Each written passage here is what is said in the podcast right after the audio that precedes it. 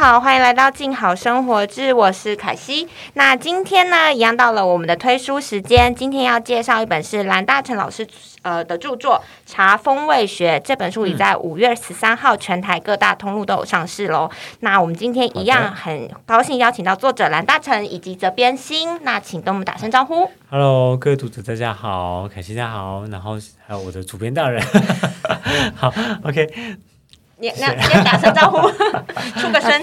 大家好，我是责编新。嗯，好，那先还是一样问一下老师，就是这是一本什么样的书呢？以及你当初怎么会有想要撰写这本书？这样，OK，嗯，其实应该说，我生长在一个台湾传统的自杀家庭。我的父亲在农会辅导农民已经三四十年了。嗯那其实我觉得，因为我看到我父亲，他就是在农民跟茶道跟茶艺这件事情来去做琢磨，但是我会慢慢的发现是茶，其实它应该是能够站上 fine dining 的餐桌。它应该是风味完整，尤其是它应该可以搭餐，甚至它应该像葡萄酒一样，能够让全世界认识。我觉得这件事是我当时在接触茶的时候，我觉得很我自己的使命。好，因为我是生长在这样的家庭背景，那所以我觉得我看父亲很辛苦的在为了茶而去做打拼、累积教学。那我发现他一个很大的问题是说，为什么他没有办法能够让消费者理解呢？他一直在讲的是茶专业，或者说茶的呃厚度、回甘跟饱满度，但是这件事情其实是消费者不能感受的。嗯，对，因为毕竟每个人沟通上还是有一点落差，所以我我当时觉得说，好，那我一定要去学习更广的风味品饮逻辑，例如说像清酒的品饮。葡萄酒的品饮，所以我去学习，我我有考到了高端的酒师跟葡萄酒的证照，嗯，跟侍酒的证照，因为我觉得你看一下葡萄酒或清酒，他们能够从借有利酒师、侍酒师，能够让消费者很清楚认识酒的味道，那甚至说这个酒怎么去跟这道菜去做搭配，它的风会结合出什么样的风味，更加分或是更扣分，甚至去做到嗯。呃我们讲 pairing 就是呃 marriage 的效果，就是餐跟酒搭起来，你会觉得哇，这个味道真的太美味了。它甚至跳脱了餐本身或茶本身，或者是酒本身，能够做到一加一大于二的效果。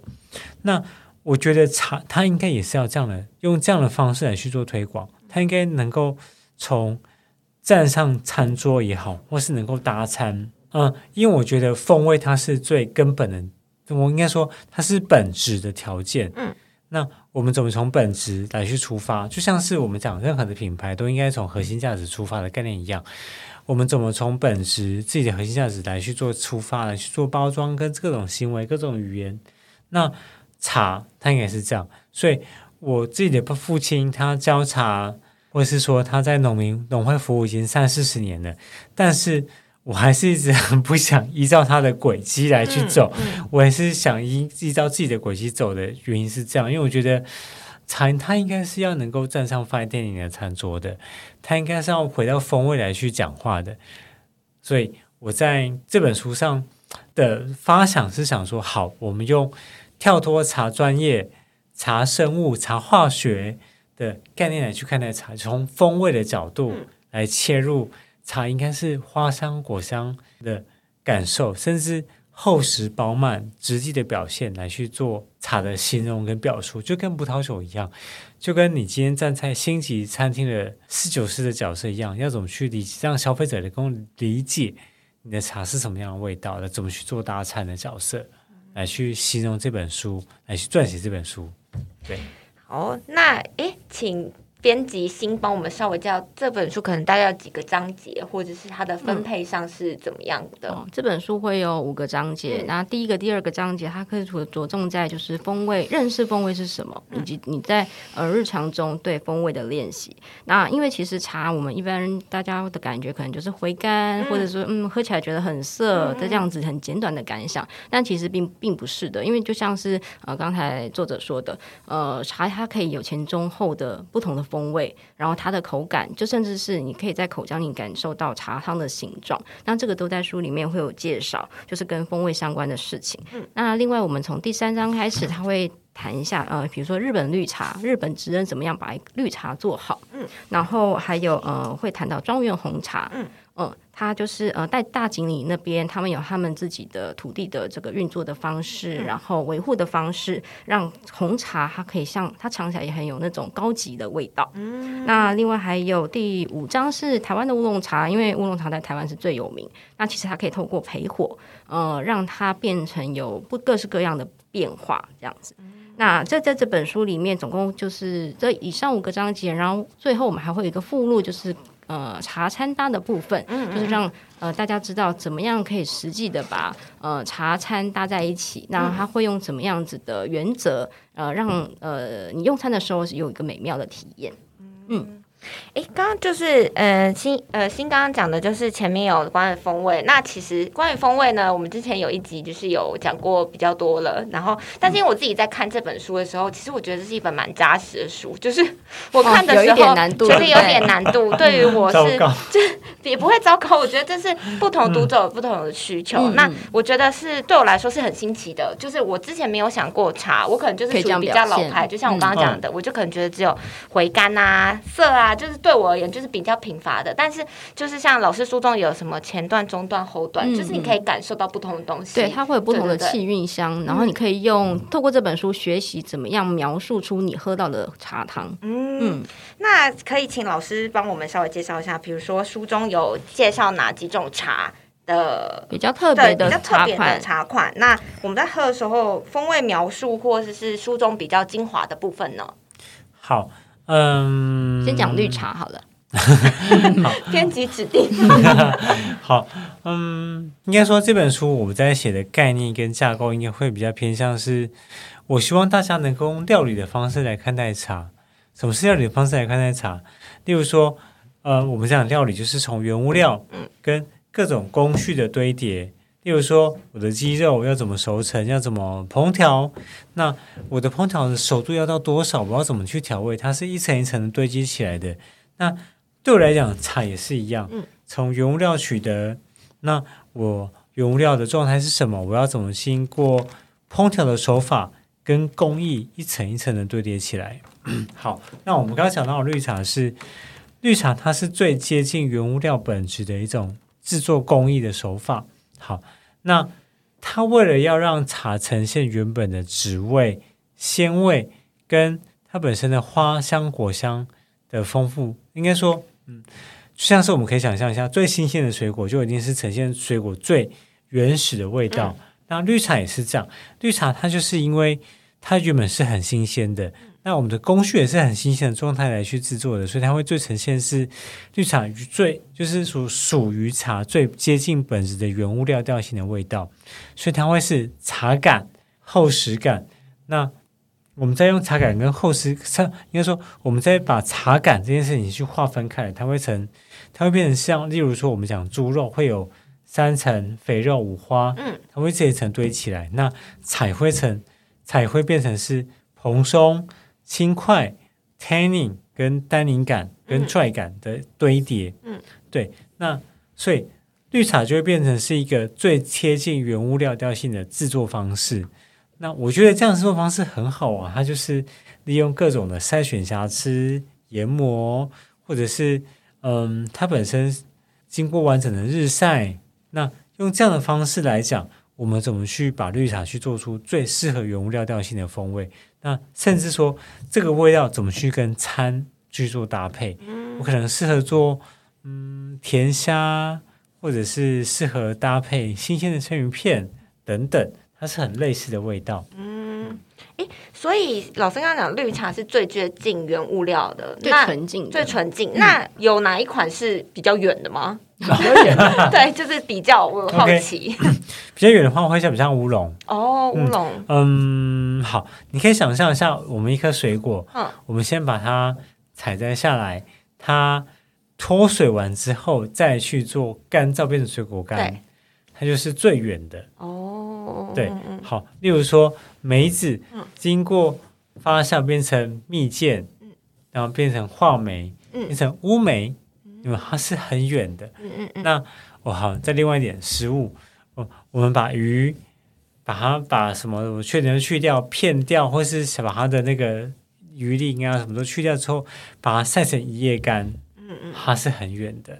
那经过这样的工序，你你会发现一件事很有趣是，我们把食物、水果、茶叶里面的水分，慢慢的让它流失完之后，它本身的味道就会变得非常的清楚。嗯嗯你看像椰干好了，我们讲椰干，它的水分流失完，它剩下的软软绵、脂肪的甜味跟鱼本身的味道会很贴合。嗯，这也是我在追求的一件事情。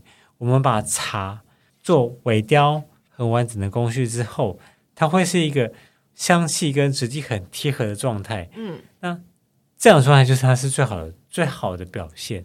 你可以很清楚的知道，哦，这个茶香有点像是像爱文芒果的果肉一般的软甜。嗯所以我同时会讲出味道跟质地的表现，因为它很太贴合了，你会觉得它就是在爱文爱文芒果的果肉啊，黏黏的、稠稠的，嗯然后它的香气很漂亮，只是没有那么甜腻而已。嗯对的表现，所以我们讲的是，嗯，我们把味道拆解开来之后，你就会发现，其实，嗯，我刚刚讲的是茶就像食材一样，绿茶它很贴近本质，嗯，那熟成的茶款它就会是鲜味跟茶香跟它的脂味很丰富、很贴合的状态。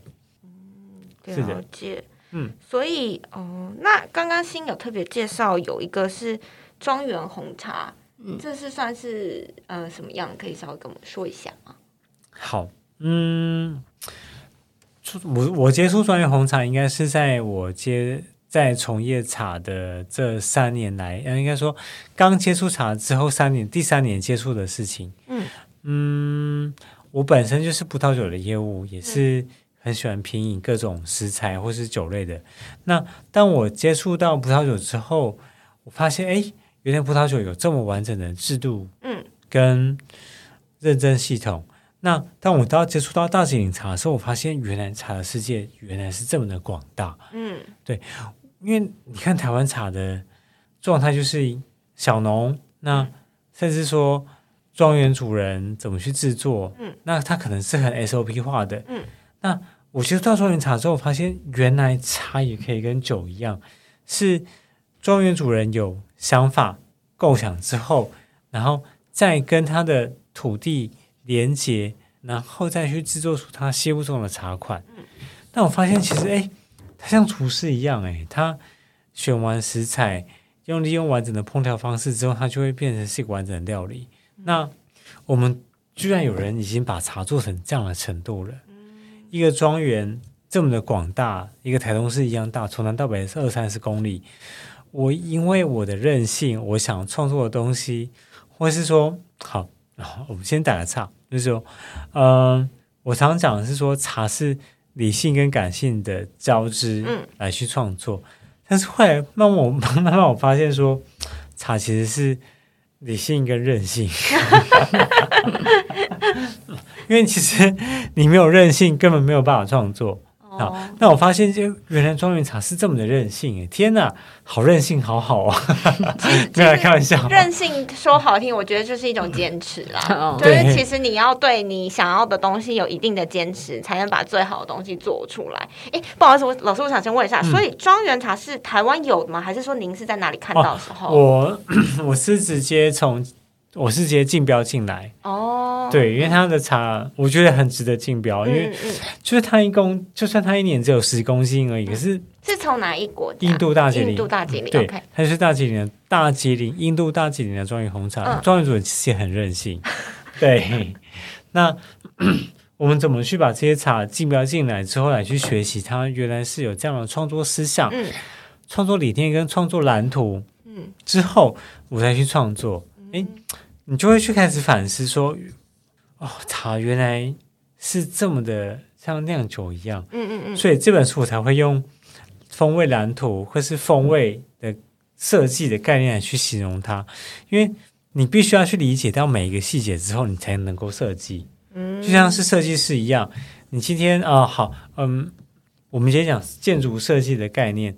你今天是一个设计师，你的业主能够跟你提供说，哇，我想要温馨的感觉，我想要工业风，我想要嗯，或什么样的风格，那你的设计师就会回馈他说，好，那你要这样的风格，那我们应该要花多少的预算？那你应该用什么样的材质跟媒介嗯来去达成你要的风格？所以这个时候，设计师就开始去寻找材质来去做堆叠。那从最基本的结构先架构好之后，再去做细节的堆叠，就会变成是一个完整的风味创作，跟室内创作的概念是一样的。哎，不好意思，我好奇，刚刚老师提到就是任性的这一点啊，是说庄园红茶跟一般的茶，他们的是在哪一个程序茶上不一园样？的茶园土地的管理，然后、哦呃，它的种植面都嗯非常的就是要求很细微，然后他们做出来的茶款就是茶名也很梦幻，嗯比如说比如说呃书里面有介绍 月样或者是迷境。听起来就很有一种山林中的画面，或者自然中的那个景象，这种感觉。对，然后书里面就会聊到说，呃，作者他品饮跟呃萃取这两支茶，嗯然后会带来什么样的味觉感受？嗯，那也会教大家怎么喝吗？就是哦，会啊当然，是那嗯可以稍，比如说，假设我今天想要喝一个呃乌龙好了，要怎么样？因为我我不知道为什么我比较喜欢喝乌龙茶，哦，那你喜欢茶感比较对我喜明显的欢比较明显的，对对对，嗯，那就是可以稍微跟我们举例说明一下这样子。好，我们先回答上一个问题，嗯就是庄园的部分。嗯嗯，这么讲好了，因为庄园主人他会依照我这支茶的名字嗯跟调性来去决定我要去寻找的土地跟茶园。嗯嗯，例如说，嗯，好，以迷境来举例好了，迷境就是一个我希望能够呈现朦胧的美感。嗯，他在雾中寻找一些事物，当当当它雾散了之后，他可以去看见很壮丽的景色。那我们怎么去把一支茶去做出这样的味道？例如说，我刚入口的时候是一个非常绵密朦胧的口感，那到后面慢慢、慢慢的，你会发现云雾散去了，茶的质地是很饱满的。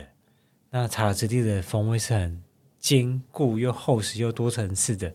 那这个时候你就觉得哇，原来他是想酿造这样的意境。嗯，那这样的画面或者是这样的嗯风土也好，他嗯想去呈现这个事情。好，那我们再回来乌龙茶的部分，其实嗯，你可以想象一下，我们今天喝的乌龙茶就是一个水果，嗯。今天熟成之后，然后再去做稍微的烘干跟制烘干跟制烧，嗯。所以它的皮会有点焦糖化啊。你这可能会有点难理解，你可以想象你吃一下焦糖布丁，嗯。嗯，好，我们对乌龙的印象大部分都是皮有点那个火焦味跟焦糖香嘛，对不对？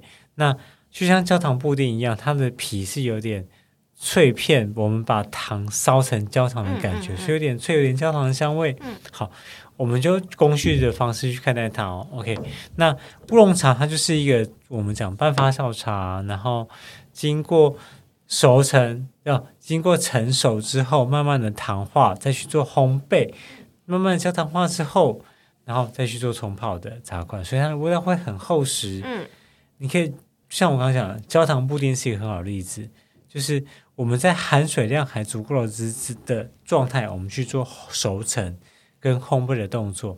那我们再用火去炙烧表面的糖衣，让它有点脆、嗯香，跟焦糖的味道是有点跟茶去结合的。那乌龙也是一样，我们在做发酵跟烘焙的过程中，我们会慢慢的让它熟成，让让它变成呃原本从青果香慢慢变成黄色酒果的调性之后，再去做制作、尾雕，完成完再烘焙，所以它是叠加起来的味道。嗯。你会觉得它的味道很饱满，有点焦糖香，像熟成水果的香味，甚至有点像果酱的香味之后，然后乌龙茶就会像是有点经过炙烧、烘烤熟成的风味表现，嗯嗯嗯。就像是布丁一样。嗯 OK 好好好，所以在书中都会对于这些有，比如说不同茶，老师都会描述它的，萃取方式，然后风味，然后怎么样品饮一款茶。嗯，好，那诶，因为有特别还有提到一个是看茶泡茶这个。就是要不要请新少跟我们先介绍一下这个是什么样的概念？就是为什么想要收录在书中这样子？嗯，因为大哲有另外一个身份是私茶师嘛，那他要必须呃要非常会萃取茶，因为呃茶的话，他们会先拿到一款茶干之后，先判断茶干的状态，然后运用不同的水质，因为有分硬水跟软水。然后，因为矿物质的不同，然后会影响到你喝进去的感觉。然后，另外还有萃取的温度，跟你使用的壶型或者是杯型，呃，就算是同一款茶，你可能运用的那个萃取的方式不同，你喝到的味道也会不一样。就是是蛮有趣的，嗯，那所以在书里面会讲各种的变音跟像是实验这样子的感觉，然后呃教你怎么样在家里也可以尝试看看呃来泡茶，所以是可以在家中做的实验？哦，当然可以啊。那是要用到什么器具吗？还是就是你一般泡茶的器具就可以了，其实不用太复杂。嗯，那要。怎么这样回答？这样回答太简短了。嗯，先讨先说一下要什么样泡。我我们先设定那个读者都是初学者，我家没有泡茶器具，但是我应该看了这本书，我想要购入，那我需要购入什么东西？嗯，我很常跟读者讲说，其实你今天在家里，你不知道怎么泡茶没关系。嗯嗯，好，我们先回到上一上一段，因为。泡茶，我泡茶跟一般读者泡茶可能还是会差距非常大，因为我理解食材，嗯，理解器具，嗯，理解水质。那读者泡茶的过程中，其实就会反而就想说，哎，我他就会很困惑，说我要什么器具泡才可以泡的跟老师一样，或是说我要什么水才可以跟泡的跟老师一样？其实没关系，就是一般居家的器具就可以去泡茶了。好，那。你通常在取得器具的时候，我们可能看到家中是大壶，嗯，大的石壶。那有一个方式很简单，是你先把壶的容量称出来。哦，对，因为你不知道容量，我根本没有办法跟你讲你要怎么泡啊。哦，OK OK，就是就像是你家什么锅子，我根本不知道，那我要怎么跟你讲你要怎么煮菜呢？嗯嗯嗯，对你家什么火源，我也不知道我要怎么煮菜，所以我通常会跟学生讲说，那你先把你家的器具。拍照量好给我看哦，那我就可以跟你讲说，那你要怎么冲泡？我就会给你一个基本的参数，例如说我在书中有写，呃，我们最预设的参数是一比五十，嗯，那你就可以用一比五十的概念来去做萃取。例如说我的壶是一比一百，呃，我是一百五十 CC，你就一百五除以五十，嗯，那就会是你的浓度，嗯，所以我们一开始会先把浓度设定好。再来去做其他细节的微调。嗯，那读者们，其实你在家，你器具太多，没关系，你就把你的浓度设定好。嗯，你是两百沫，你是三百沫，你是四百沫，没关系，你就除以五十之后，然后来去做冲泡跟萃取。嗯，那你会觉得这个浓度或淡或浓，那你再去依时间去调整。例如说，你用一比五十，然后萃出来就哦有点太浓，好，那我就应该去把我的茶减量，或者是我把我的时间缩短。对这是参数嘛？那我既然去改变条件之后，我就知道哦，原来这个味道是我喜欢的，这个浓度很好喝诶，刚好六分钟，这个时间是很好喝的，那我就这个浓度来去萃取啊。对，所以你要先去设定浓度，设定浓度完之后就去设定温度。嗯，我要九十五度萃取，我要八十五度萃取，我要九十度萃取都可以。嗯，你就可以依照浓度跟温度。这两件事情来去做微调，那就它就会有变非常非常非常多组合。其实，呃，我常常讲说，风味跟萃取它是一个实验室的概念。嗯。我不能，因为我我我不理解你的口味，跟我不理解你的喜好。嗯嗯嗯。对你来讲，浓茶是绝对；对我来讲，可能我要平衡，对啊。所以我会建议你是先用一比五十来去做冲泡，之后你觉得太淡，没关系，我们加浓嘛。太薄，我们就呃太浓，我们就加，我们就把它变更淡嘛。嗯，对，所以就它是一个微调性可以去做出，就像你，就像你煮菜不够咸怎么办？加盐呢？就是或者说太淡，就是再加一点调味就好了。嗯，对，其实它是很有灵活，跟它是很灵活的，不用那么刻板跟那么死板。嗯，那补充一下，说除了浓度的部分啊，其实你也可以呃玩一个实验，就是去超商或者超市买不同的呃软硬度的水质的水，嗯，比如说嗯、呃各种品牌的，不管是国内或者国外的那个水买回来冲泡测试，你也会发现喝起来的那个口感是不一样的。对，那它就对变成一个垂直品饮的一个实呃练习。嗯，了解，好，我这边补充一下可以吗？可以，可以，可以，可以。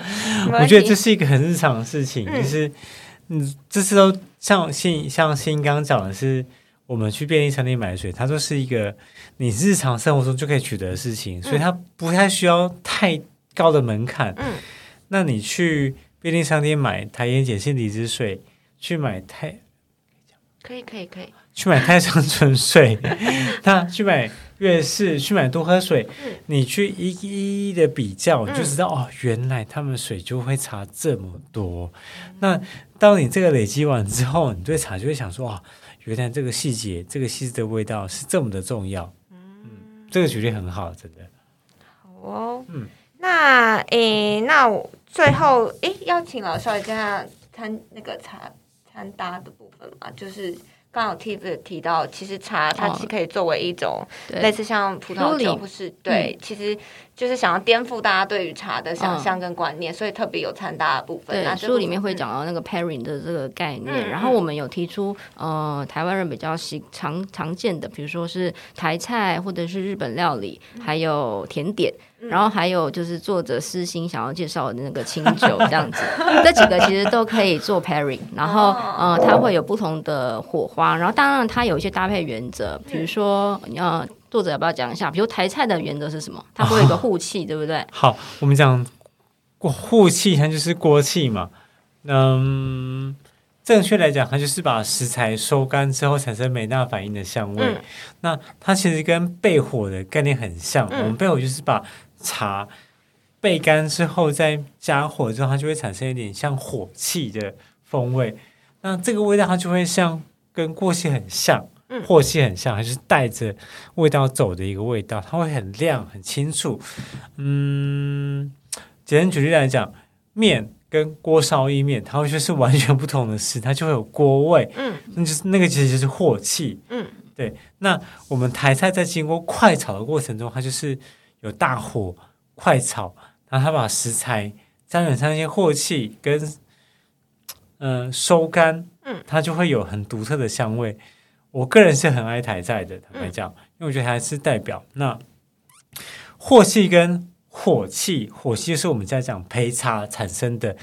请问一下，那个镬气是哪个火？一个金，嗯哎、一个金吧，在一个形户这个获得的获得右手，哦，OK 一个一个一个金那个火，嗯。它就是锅气的意思啦。嗯嗯嗯对对对对，所以我刚刚讲锅烧意面的例子就是这嗯，样。了解了 解，哦，好，我们刚刚讲的镬气，其实就是我们传统的锅气，只是它正确的名字叫讲镬气。好，我们我我不管。好，那我很常讲的是，在书中也好，在市场生活中也好，就是我们的搭配是要看食材、原物料、原物料跟工序的堆叠。嗯那镬气是经过大火快炒的，所以它跟我们在焙茶的过程会很像。嗯，我们焙茶是用高温去烘焙嘛，它大火快炒就是就是把水分收干，让它的表皮呈现焦糖化。那我们焙茶也是一样，就是用火的热跟火去把表皮去做到焦糖化的这个工序，嗯所以他们会非常的 pairing。那借由这一点来去做衔接点，就会你会发现，哎，原来茶跟台菜，哦，原来食物跟茶是这么的搭配。嗯，那跟呃火气明显的那个料理，你选择什么茶款来搭？哦我选的都是焙火调性的茶比如说搭。什么呢？嗯，我有一款是用台湾比较传统的红水乌龙，呃，这款茶会比较偏激，是因为我陪了半年，呃，对不起，陪了一年，我就是慢慢的去把它烘焙成到，就是一年一一个年度慢慢的去烘焙，让它越来越熟，越来越熟，越来越熟。因为茶它跟食材不一样，它有油，茶没有油脂，所以它必须要分期的去做烘焙。那我烘焙完之后，其实很辛苦了，一年慢慢的从挑选到每个每个每个阶段每个培程，就像我们讲食材，它每个阶段不同的培程去做烹调。那我用一年的时间，每一次的用不同火候去做烘焙完之后再去做大餐。那我当当时我真的觉得，哇，原来你茶只要做的好，就跟食材一样，是就跟 fine dining 一样，是非常的搭配，那个味道会一层一层的叠加起来的。它很感动，它就是在口中，嗯，我们讲果香跟鸭肉的香味跟质地跟油脂，它是堆叠变成是更多的火花。哦，那 没有，就是我是很陶醉。不是不是不是，我觉得这个很蛮，就是我觉得是一本很精彩的书，因为对我而言，我就是完全没有接触到人。那我之前有稍微读过书稿，那我觉得虽然一开始会有点难懂，就是那个 文字上的描述，但是我觉得背后像老师讲的穿搭，就是锅气跟货气，我觉得这个就很我很清楚理解到，就是哦，原来茶跟餐之间的。Match 是这样子的，所以我觉得，如果是对于不论是你对是茶风味学，或是只要对这本书有兴趣的人，我觉得应该都可以从中获得不少你之前以往没有过的那个知识性、跟实用性、跟体验。这样，那最后再说一次，就是这本书叫《茶风味学》，已经在五月十三号全台各大通路都可以买得到喽。那最后最后，请老师说一句话，请大家。推书就是，请大家赶快买。对，请大家赶快买，或者是什么样的人，你觉得真的很适合他这样子？什么样的人？嗯，我觉得这件事很有很有趣，是这本书它其实用很生活化的方式来比喻，例如你日常吃的水果，你日常吃的料理。对，像我第一本第一句话就是用炒蛤蜊来比喻，嗯所以我觉得这本书它比较没有太多的。客群选择应该说它很广，就是你是你喜欢品味，你喜欢吃食物，你就可以买这本书来回去去细细的去感受。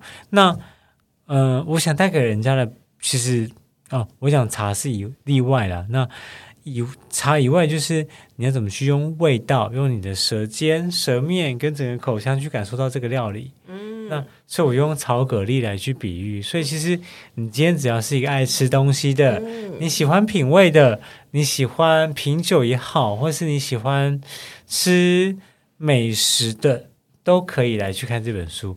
你你就会发现哦，原来食物它跟茶一样，都是用工序，都是用风啊原物料加上各种工序堆叠而成的。那跟茶、跟料理、跟甜点、跟酒都一样。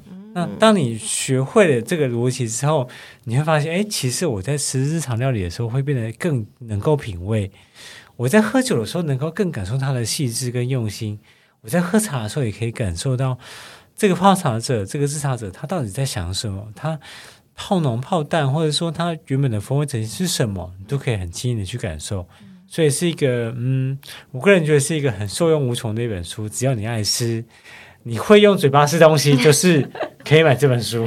好哦，好哦，了解。那好，那我们今天节目也到这边告一段落啦。那所以结论就是，你只要对吃有兴趣的人，其实这是都是一本非常适合你的书。好哦，那今天就到这边啦，我们下次见，拜拜。谢谢大家，拜拜。